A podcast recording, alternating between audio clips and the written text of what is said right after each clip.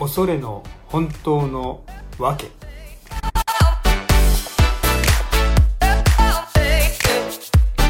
皆さんこんにちは、えー、オーデビットシリーズ神の愛を受け入れ神を愛する歩みへと今回は13番目。第一サムエルの18章12節から16節です。主の臨在がサウル王様から離れて、えー、主はダビデと共におられたと、えー、ダビデは行く先々で勝利を収めていく。どんどんどんどん人気も上がっていく。ダビデの姿を見ながらサウル王様は恐れていくわけですね。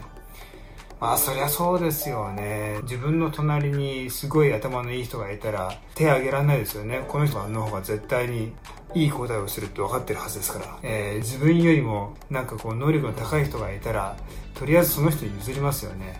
もう自分の下手さ見られたくないですから。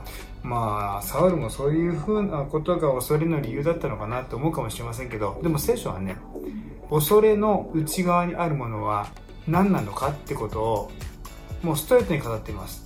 主と共にいないということが恐れの一番の理由だと。一番恐れるべき方を恐れないでいると主を見失っていると他の人の存在が気になり始める。他の人の能力の高さを気にし始める。そうなっちゃいますよね。えー、もしかしたらこの時点でサウルが真実に主を求めていたら事態は変わっていったのかもしれない。とも思わされるほどです、えー、どうでしょうか？私たち恐れることいっぱいあると思いますけれども主をこそ恐れましょう。主なりイエス様をこそ信じましょう。何でもおできになる神を信じて、えー、こんな私にも主は力を注いでくださるということを信じて進んでいくことができたら幸いだと思います。